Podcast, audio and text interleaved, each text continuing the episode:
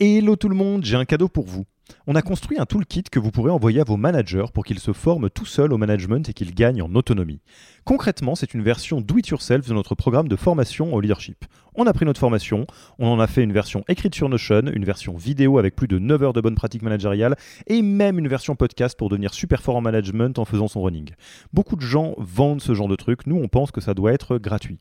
Pour avoir accès à tous ces bonus, il vous suffit d'aller sur www.yaniro.co slash bonus, B-O-N-U-S, et on ne vous demandera même pas votre email. Sur ce, je vous laisse avec l'épisode du jour.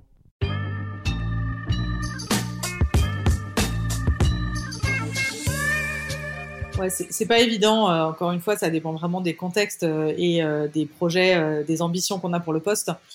J'ai envie de dire, ça dépend aussi du budget qu'on a envie d'accorder sur le, le job. moi, j'ai été cette personne en fait qu'on a recrutée avec un background très recrutement pour l'idée d'autres projets, mais comme j'avais une formation juridique, j'ai pu apporter ça en plus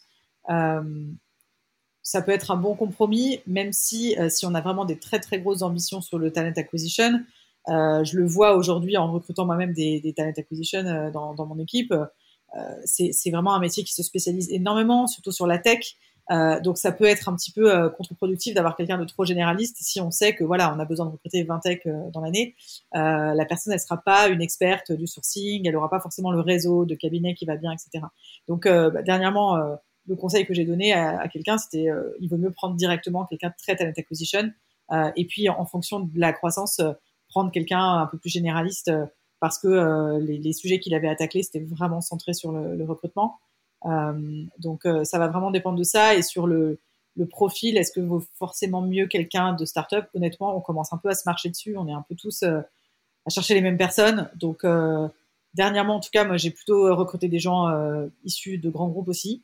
Euh, ça marche. Il euh, n'y a pas de raison. Euh, quand, si on est confiant dans la fixation des objectifs, etc., et qu'on est là aussi pour coacher, si nous-mêmes on vient de start-up par exemple, en tant que RH, on peut coacher nos, nouvelles recrues pour les, faire arriver sur la posture qu'on attend en fait en, en startup qui est un peu différente, la rapidité aussi d'exécution.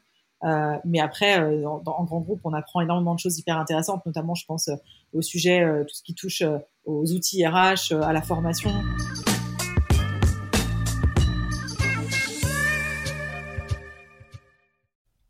Merci d'avoir écouté cet épisode.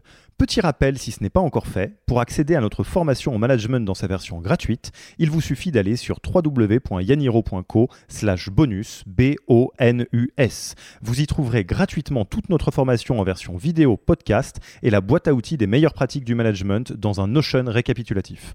Et on ne vous demandera même pas votre email. Profitez bien de cette formation gratuite, envoyez-la à tous vos managers et à mercredi prochain pour un prochain épisode.